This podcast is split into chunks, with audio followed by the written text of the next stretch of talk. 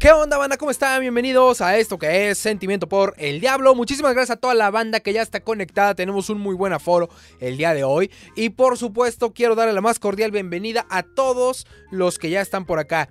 Primero que nada, déjenme decirles que si tú no estás viendo esto el jueves 20 de enero a las 10:18 de la noche, pues muy seguramente estarás eh, pues escuchándolo a través de nuestro podcast oficial, el cual puedes encontrar en Sentimiento por el Diablo Podcast. Eh, lo puedes encontrar en cualquier plataforma de podcast de este planeta, sin excepción. Y también lo puedes encontrar a través de facebook.com diagonal sentimiento diablo, sentimiento diablo, sí. O a través de YouTube en youtube.com diagonal sentimiento por el diablo. Muchísimas gracias a todos los que están por acá. Disculpen si estamos un poquito eh, roncos, ya estamos saliendo de este tema. Así es que eh, pues bueno, todavía seguimos por acá. Pero bueno, muchas gracias a todos los que ya están por aquí. Y vamos a empezar. A ver, banda. Vamos a empezar. Mucha gente me ha estado preguntando eh, en redes, también aquí en el, en el, chat y demás, justo sobre el, el tema de... Pues del otro defensa. Eh, vamos a ser claros en algo. Um, y lo quiero decir tal cual es. A ver, banda, el tema del otro defensa, claro que es necesario. Es, urgente. Es totalmente urgente. Yo ya había hablado acerca de este tema. Lo voy a volver a repetir porque mucha gente me pregunta. Si ustedes creen que va a llegar otro defensa, hasta donde tengo entendido, sí se está buscando. O sea, sí están buscando otro defensa. Pero yo no sé cómo lo están buscando o en dónde. O en una de esas, el riguroso proceso ha sido tal que pues no lo encuentran o se hacen como que no lo encuentran. Es decir, hay mucho desmadre para comprar un defensa central de calidad. Defensas centrales de calidad, si acaso hay uno en cada equipo. De calidad, ojo, ¿eh? de calidad. Para, al hablar de calidad me refiero, por supuesto, a un central que eh, tenga actividad y que venga a tener un puesto titular. Porque si me van a traer a un central de esos, como lo dicen en Twitter, ¿eh? y no por decir, de esos, eh, un central que es taxista en su, de, tiempo completo y en, las, en los fines de semana juega fútbol, como de repente se ha hecho en este club, pues digo, o sea, eso no, no sirve de nada. Al final del día eso no va a servir de nada. Yo no sé cómo estén buscando este central, según esta gente que lo siguen buscando. Porque de verdad, ya vamos a la jornada 2. Ya pasaron. Ya pasó la goleada. La jornada 3, perdón, ya pasó la goleada con, con Pumas. Donde se vio totalmente la urgencia del central. Ya pasó el, el partido donde Toluca gana en contra de Santos. Y también se vio la urgencia del central. No, no, no, porque, no por ganar no se vio. Claro que se, se, vio la, la necesidad de tener este central. Y entonces ya llegamos ocho días después, bueno, siete días, y, va, y mañana juega el Toluca el, el partido número 3 de este torneo. Señores, quedamos, tienen 11 días prácticamente. Si no estoy mal, esto se cierra el 31 de enero. Entonces, pues tienen 11 días. Yo no sé si estén buscando en verdad o estén volteando a ver qué jugador es más redituable no para el club, sino ya sabemos cómo, ya sabemos esta gente cómo se maneja. Entonces, eh, yo esperaría en verdad que si va a llegar, pues ya lo anuncien, no sé, mañana en el medio tiempo estaría poca madre. Y si no, que lo anuncien el lunes, luego, luego, para que se integre y empiece a ver esa, esa posible diferencia. Eh, la verdad es que es una, es una lástima el, el tema de que sea ya jornada 3 y no tengamos el plantel completo, si es que se habla del central. Porque de no ser así, híjole, pues ya está el plantel completo. Y ahí sí, hubo planeación, una planeación totalmente ilógica en, estricto sentido, pero hubo planeación. ¿Y por qué digo ilógica? Lo voy a decir una vez y ya no lo voy a repetir. Y, y antes de empezar a decir, lo voy a dejar claro nuevamente, nuevamente. Dice Giorgio Mercado, en fuerzas básicas no hay un central de calidad. Pues se supone que el, central de calidad que había en fuerzas básicas era Brandon Sartiaguín y ya ven lo que pasó con Pumas, ¿no? Eh, entonces digo, Ahí están las cosas. A ver, eh, lo voy a decir una vez más. Yo soy la persona más feliz de este planeta en que haya llegado Leo Fernández. Es y de hecho, a mi Leo Fernández, besos en el nudo de globo, va a ser papá. Eh, ahora sí se viene lo bueno, mi estimado Leo. Eh, este, felicidades a ti, a tu esposa o a tu pareja, no sé si estén casados, pero bueno, a ti y a tu pareja, que sean felices y que tengan un bebé muy sano, muy fuerte y que sea el próximo 10 del Toluca. Es mi mayor deseo para ti. Y que la rompas claro y que sigas metiendo goles como lo hiciste en este partido. Ahora, dejando claro el tema de Leo Fernández, porque no quiero después. ¡Ay, Héctor, está quejándose de Leo Fernández! No, Leo Fernández es Dios aquí. Pero antes de eso, y quiero decirlo, después de esto, perdón. Señores, el, el tema específicamente, específicamente de el, central o la planeación es la siguiente. Señores, sabemos perfectamente que la llegada de Leo Fernández fue el capricho del presidente del Toluca, que está ahí atrás. Yo cumplí mi promesa, ahí está el señor. Fue, capricho de eso, ¿por qué? Pues porque el tipo le ha regado en todo lo que ha podido, o, o le han metido el pie en todo lo que han podido, también una de las dos. Eh, entonces, pues de alguna u otra forma tenía que congraciarse con la afición. Y dijo, güey, la afición exige a Leo Fernández, vamos a traerle a Leo Fernández. Pero vamos a ser claros en algo. Desde que se lesionó, se lesionó Barbieri en octubre, se sabía perfectamente que Toluca necesitaba un pinche central. Porque sabíamos perfectamente que Barbieri no iba a estar listo para diciembre. Entonces, era 99% probable que no iban a comprar a Miguel Barbieri. Y era de verdad total y plenamente lógico que no iban a comprar a Miguel Barbieri después de una lesión tan fea que tuvo de rodilla, una operación y luego que no sabías si iba a quedar bien o iba a quedar mal. Era de verdad prácticamente lógico lo que sucedió. O sea, no, no había una, una, este, una algo que dijeras, no, vamos a dar el beneficio, güey, era lógico lo que iba a pasar. Entonces, a mi panchito que está por ahí atrás, pero voy a decir así, señores, era el 99% probable que ibas a necesitar un central. Se notó claramente, se lesiona Barbieri, Toluca tenía cierta cantidad de goles a favor y Toluca termina con goles en contra, termina con goles en contra y ya ni hablar de los nueve partidos sin ganar de aquel entonces. Entonces, Sabíamos perfectamente que necesitábamos un central a como diera lugar. Si hablamos del gol, nueve partidos sin ganar, y que tu centro delantero titular, hablando de Ian o de Estrada, no le metían un gol al arco iris. Señores, se sabía perfectamente que necesitábamos un centro delantero. Hoy tenemos el centro delantero, va, ya, te quedas con Beso. Órale que lo ponen como centro delantero, pero bueno.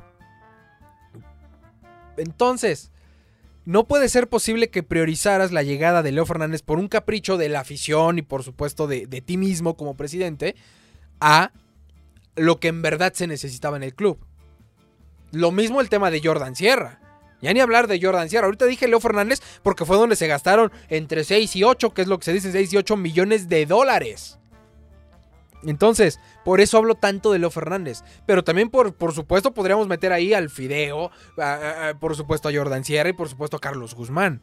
O sea, era más necesario un central que cualquiera de estos cuatro que acabo de mencionar ahorita, dejando fuera de esa canasta a Camilo Zambeso. Entonces, ese es uno de los temas de verdad que son totalmente necesarios a voltear a ver y no dejarlos ahí en el olvido. Porque la gente dice, ay, ya, este cabrón, el presidente ya nos trajo a Leo Fernández, ya es mi presidente y ves en el nudo de globo. Cuando el tipo, en serio, no tiene un solo logro deportivo. Y no el tipo, y no él específicamente, o sea, específicamente el Toluca. Él al final del día es el timonel, como en el tema administrativo.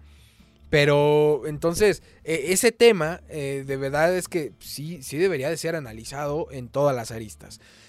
Dicen por ahí que se está haciendo un esfuerzo impresionante eh, y, todo ello. Híjole, eh, está bien, vamos a decir que sí, vamos a decir que Toluca va muy bien. Ok, si eso quieren escuchar, eso vamos a decirle a esta directiva. Pero no, no pueden, no pueden este, eh, tapar el sol con un dedo, es muy fácil y es muy lógico. Señores, si en verdad esta gente entendiera, entendiera que se necesita un central, ese central ya estaría aquí. ese central ya estaría. No puede ser posible que de, repente sí pueda cerrar a diferentes otros, a, muchos otros jugadores, o que de, de, pronto todos los equipos estén compra y compra, trayendo y demás, y que aquí específicamente, específicamente, un central real no tenemos. O sea, es imposible. Eh, entonces, si a mí me preguntan, eh, veo, veo totalmente eh, absurdo el que hoy todavía se piense que va a llegar un central. O sea, se me hace totalmente ilógico. Ojalá que llegue, ojalá. La esperanza muera al último. Hasta, hasta el último minuto del, del hasta el último minuto del, mercado de fichajes abierto, es decir, que estén abiertas todavía las inscripciones a, la Liga MX, pues es cuando tiene Toluca para registrar este central. Yo esperaría que en verdad llegue, pero si algo me ha enseñado esto es que veo muy complicado que llegue. Y si llega, pues con lo que se están tardando, lo mínimo que puedo esperar es que llegue un, defensa de la calidad de, Pablo Aguilar. De, de esa manera, ¿eh? de esa manera. Y que este defensa puede estar haciendo una dupla muy buena con Jared Ortega y que de ahí ya te olvides del problema de la central más lo que te pone Nacho Ambriz a trabajar y que ya mejor te enfoques a otro tema. Que yo estoy más de acuerdo con Luis Alberto Sánchez. Yo creo, yo creo que eh, con Jared y Vanegas se arma. Es decir, ahí se va a quedar el asunto. Y pues ahí está. Yo, eh, Lalo Yagami tiene toda la razón. Si no llega este central y se refuerza la parte defensiva del Toluca, que es la que más le adolece, yo creo que se va a complicar mucho el torneo. Y ojo, se los he dicho siempre, con los pies en la tierra y vamos a llegar mejor posicionados a todos lados como, eh, como aficionados simplemente. Entonces, si me preguntan a mí, no creo que este Toluca sea campeón este torneo. Lo veo muy complicado, complicadísimo. Toluca tiene muchas dolencias. Pero yo esperaría ver una curva de menos a más. En, lugar como la vimos con los torneos anteriores con Cristante, donde era de más a menos. Ahorita esperaría ver una curva ascendente. Se, se vino la goleada contra Pumas. Después se vio algo muy interesante en el segundo tiempo contra Santos. Vamos a ver qué pasa mañana contra Mazatlán. Que pues va a ser un sinodal importante, definitivamente, ¿no? Eh, entonces, vamos a dar ese beneficio de la duda, vamos a dejar trabajar, por supuesto, eh, y vamos a esperar que las cosas salgan como deben de salir, ¿va? Vamos a esperar esa parte. Ahora, eh, vamos, a, vamos a hacer ahora sí rapidísimo el tema de el, el pues el, el, siguiente tema, ¿no? El tema de la, de la de las posiciones, de, cómo está jugando el Toluca. Hice un análisis que a muchos no les gustó, muchos no les gustó, pero ahí están las imágenes. Si ustedes no lo quieren ver, es otro tema. En el, en el, gol de Leo Fernández. Un golazo de bandera. Un golazo de bandera, el gol de Leo Fernández. Donde Leo Fernández se la pasa a. Eh, si no estoy mal, fue al Fideo Álvarez. El Fideo Álvarez ve que eh, Zambeso se tira a, a, hacer el movimiento al espacio. Le tiran el balón. Zambeso ve claramente que ya va alguien a cerrar la pinza, le manda el balón al centro y termina metiendo el gol Leo Fernández. Y yo ahí hablaba de qué pasaba si ese balón se le pasaba a Leo Fernández, es decir, que hubiera ido un poquito más rápido, que lo hubiera abanicado, digo, ese tipo de errores los tiene cualquier jugador. ¿Qué hubiera pasado? El balón se hubiera salido. El balón se hubiera ido eh, y se hubiera, hubiera llegado hasta el saque de banda. ¿Por qué? Porque el extremo que debió haber estado posicionado ahí no lo estaba ese extremo era Pedro Canelo. Y a las pruebas me remito. Vamos a remontarnos al primer gol del Toluca. El primer gol del Toluca es un descuelgue de Pedro Canelo hacia la banda. Manda el centro, la toma Camilo Zambeso en el área, tira cuando el portero de Santos para el tiro y lo manda hacia el costado. Justo ahí es donde está el otro extremo, que en este caso era el Fideo Álvarez. Le queda el balón posicionado y manda un tiro imposible de parar justamente para el portero. Así es que, señores, el día que... No, no, no Canelo, esto ya es en general. El día que los jugadores de Toluca entiendan que están para jugar, para partirse la madre en la cancha y por supuesto, para correr por cada balón que tengan posible y seguir y continuar las jugadas, ese día el Toluca podrá estar para campeón. Pero mientras sigamos teniendo estos jugadores que ven que, sus compañeros están llegando a, hacer jugadas y son los cuatro refuerzos, que eso me encantó. El gol de Leo Fernández es un gol donde participaron los cuatro los cuatro refuerzos. Es decir, eh, y, ahorita voy, es más, fueron, sí, uno, dos, tres, cuatro, los cinco, los cinco refuerzos. Eh, conté mal, cuatro nuevamente, los cuatro refuerzos. Es decir, Leo Fernández, el Fideo Álvarez, Camilo Zambeso y termina mandando gol Leo Fernández. Pero si volteamos a ver quién era el jugador más cercano que estaba pisando el área, era el otro contención. Era el otro contención. El contención subió más que tu mismo extremo, chingada madre.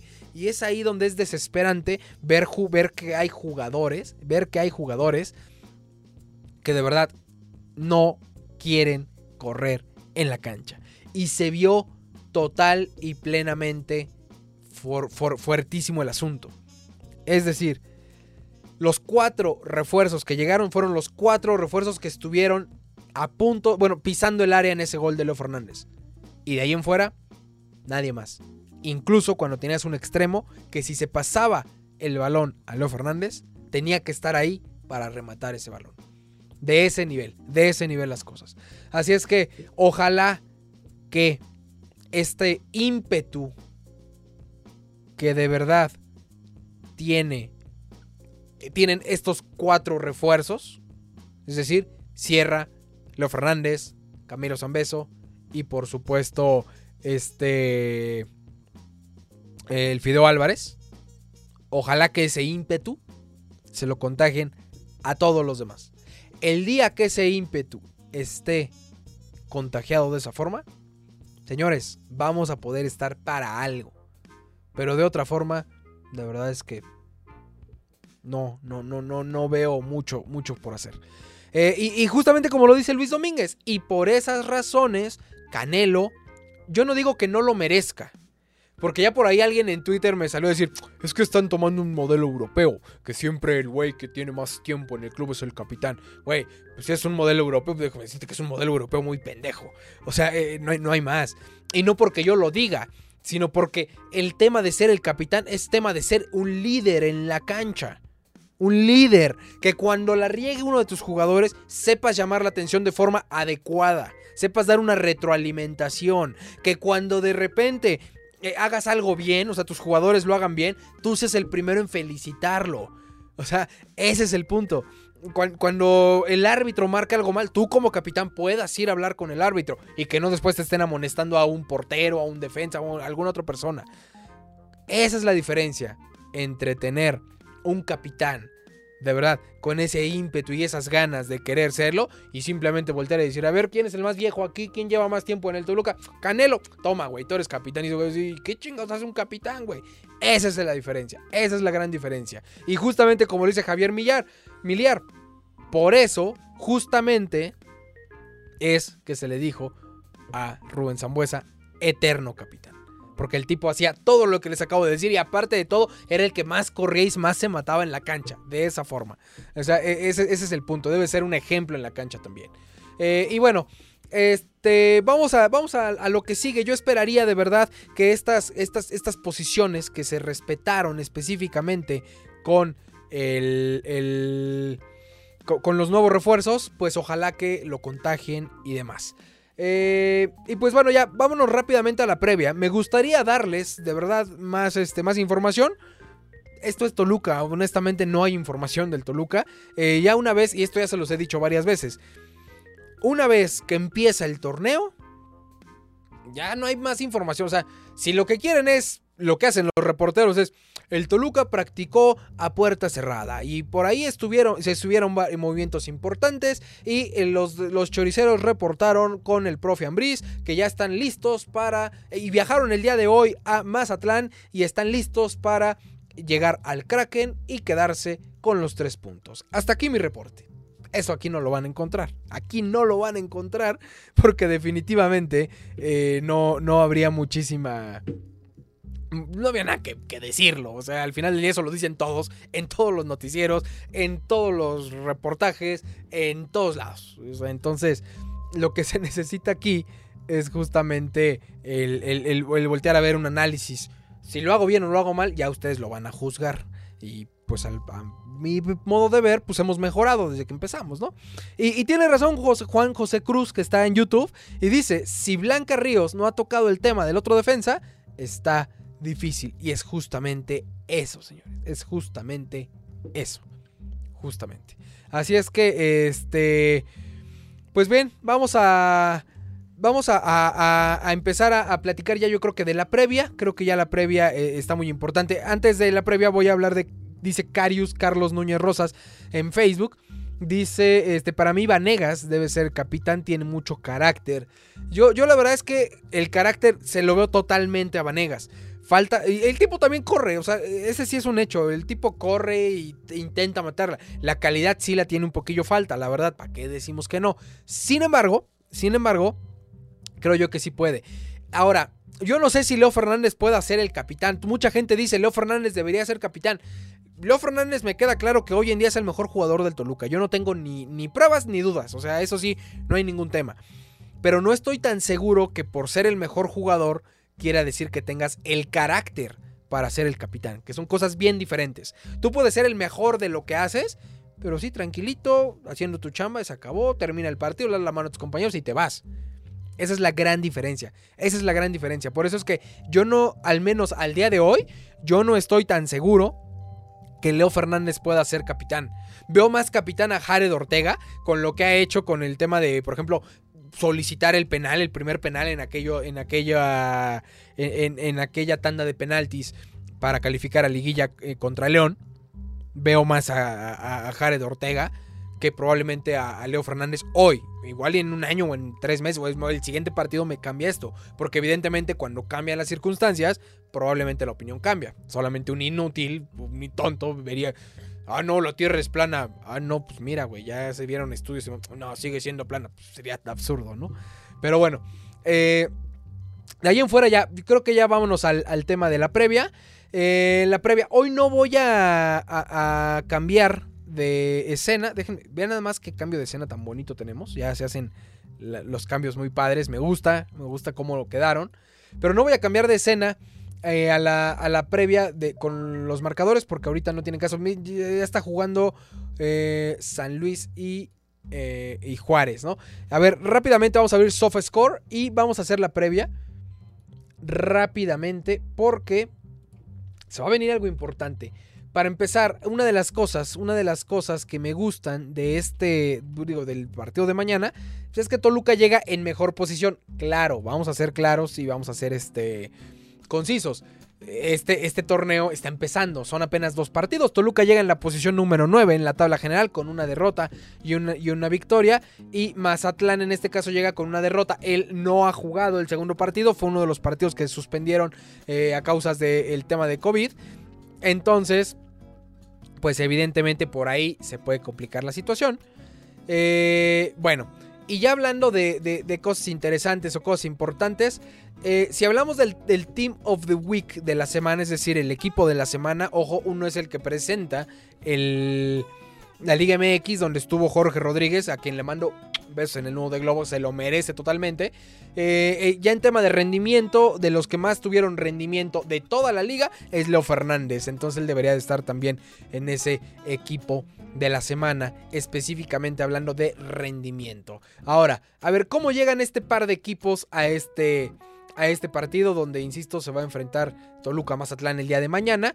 Eh, pues bueno, la probabilidad más grande de la victoria, esto es probabilidad, la probabilidad de que gane Toluca es de 49%, mientras el empate está en 26% y la derrota de Toluca está en 24%. Entonces, eso es un, eso es un, eh, un parámetro muy bueno que por supuesto hay que tomar en cuenta, porque eso nos puede hablar de que Toluca tiene muy probablemente una victoria asegurada, entre comillas. Esto es fútbol y nunca tiene nada asegurado, pero al final se puede dar.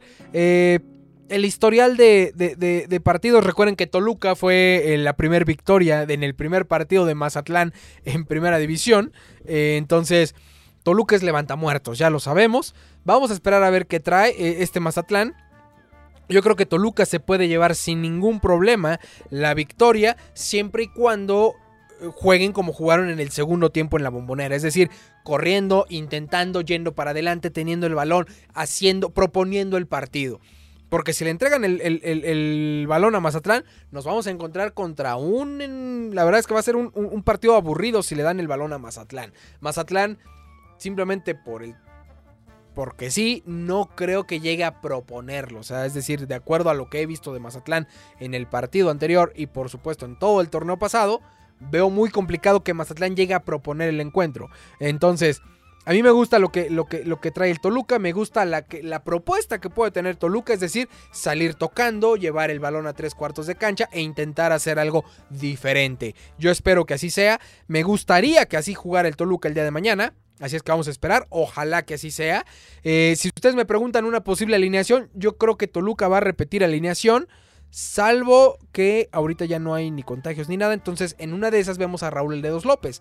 Entonces, la, alineación de Toluca no creo que sea tan diferente a lo que vimos en contra de Pumas.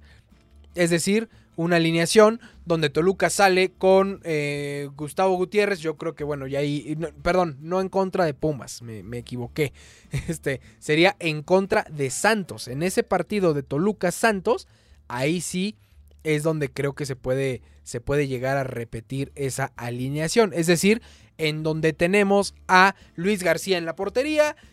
Por el lado derecho, yo creo que ya en lugar de ver a Carlos Guzmán, veríamos a Raúl El López, Oscar Vanegas y Jared Ortega en la central y Jorge Rodríguez por izquierda.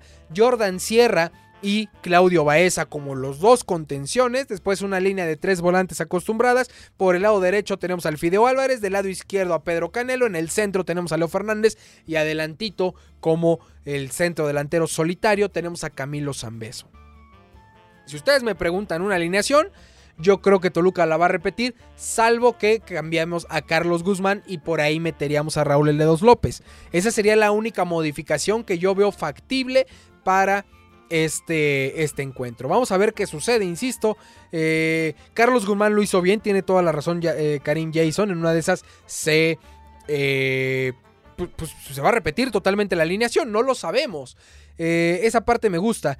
Y por supuesto, si hablamos de un pronóstico, Toluca va a ganar y va a golear. Ese es mi pronóstico. Es decir, Déjenme su pronóstico, déjenme su pronóstico. Ya, ya tengo por aquí el de Alfonso Morales Begné. Dice, ahí les encargo algo en mis diablos. Pueda ir despierto al aeropuerto, exactamente. Mi pronóstico, voy conservador, ganamos 2 a 0, dice Alfonso Morales Begné. Eh, ¿Por qué insisten en jugar con dos contenciones? Eh, eso es una... Eh, la verdad es que a mí no me encanta esa alineación. Pero es una, es una alineación un tanto equilibrada. Que si la dominas, te puede servir muchísimo tanto para atacar como para defender. Entonces, esa parte puede ser buena. Kevin Castañeda, ¿por qué no está? Pues porque ahorita hay mejores jugadores que Kevin Castañeda, vamos a dejarlo claros. Y no sé si sea uno de los que tenía COVID, que creo que no, pero bueno. Eh, tiene más llegada el dedo, dicen por ahí. Mi pronóstico, me voy a mojar 4-1, dice Lalo Yagami eh, a, través de Twitch. Eh, dice Sebas Morales 4-2. Rigoberto Martínez 3-1, ganamos 2-0. Alan Hernández 4-1, un 4-1. Rodrigo Santillán. Jonathan Dionisio dice Toluca 4-0. Eh, ganamos con dos de Leo y uno de Jordan Sierra, eso estaría bueno, es decir, 3 a 0. Ricardo Alegría 2 a 0. Mazatlán 1, 3 Toluca, dice Rodrigo Servín, lo hizo en el, en el formato que debe ser. Eh, Dedos López titular, Dedos López capitán. Eh, dice Enrico, Enrique Saucedo, perdón, Gudiño. Dice 3 a 1. El Lalo Yagami ya lo leímos. Mazatlán 1, 6 Toluca, dice Chencho de la Torre. Ganamos 2 a 0. Eric Esquivel 3 a 0. Mazapán 0. Toluca 2. Efectivamente. Mi estimado Carius, tú si eres de los que sabe. Chocolatín tiene bicho. Ok. Eh, dice Toluca lo gana 5 a 0. Jace la segura 4 a 0. Mi pronóstico 5 a 1. Eh, ok. Eh, está interesante. Mucha gente tiene. Tiene, tiene, mucho. A ver, banda, yo creo que Mazatlán se va a pintar de rojo el día de mañana. Toluca lo va a ganar. Toluca lo va a ganar. Me voy a mojar. Toluca le va a meter 3 a 0 a Mazatlán. Eso sería lo ideal que nos podría pasar. Porque como afición, de por sí estamos en, la Nacho Van. Ya llevamos mucho tiempo en la Nacho Van. Yo estoy comandando y, manejando la Nacho Van. Se los digo de una vez. Y por supuesto, otra cosa que creo yo sería muy, pero muy eh, positiva es que se, se, se, llene una canasta, es decir, unos 3 a 0. Sería ideal, ideal totalmente para que Toluca pueda recobrar esa confianza y olvidarnos de ese partido tan pésimo que tuvimos ante Pumas. Así es que banda, yo esperaría que así las cosas, de verdad, lo deseo de todo corazón.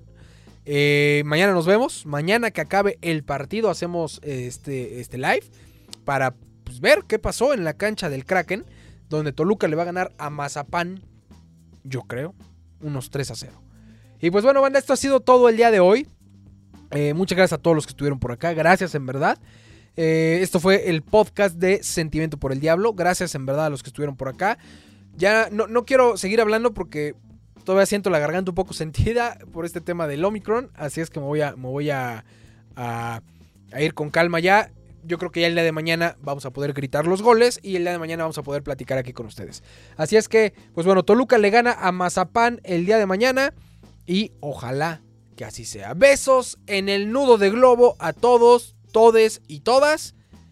De verdad, cuídense, les mando un abrazo. Los que puedan, quédense en casa, la situación está complicadita, complicadona, perdón. Y pues nos vemos el día de mañana, de verdad, y que gane el Toluca. Solo dale like y compártelo en tus redes. Gracias al que apoya y saludos a los haters que sigan comentando, que sigan echando tierra. Seguimos adelante aunque muchos no quisieran.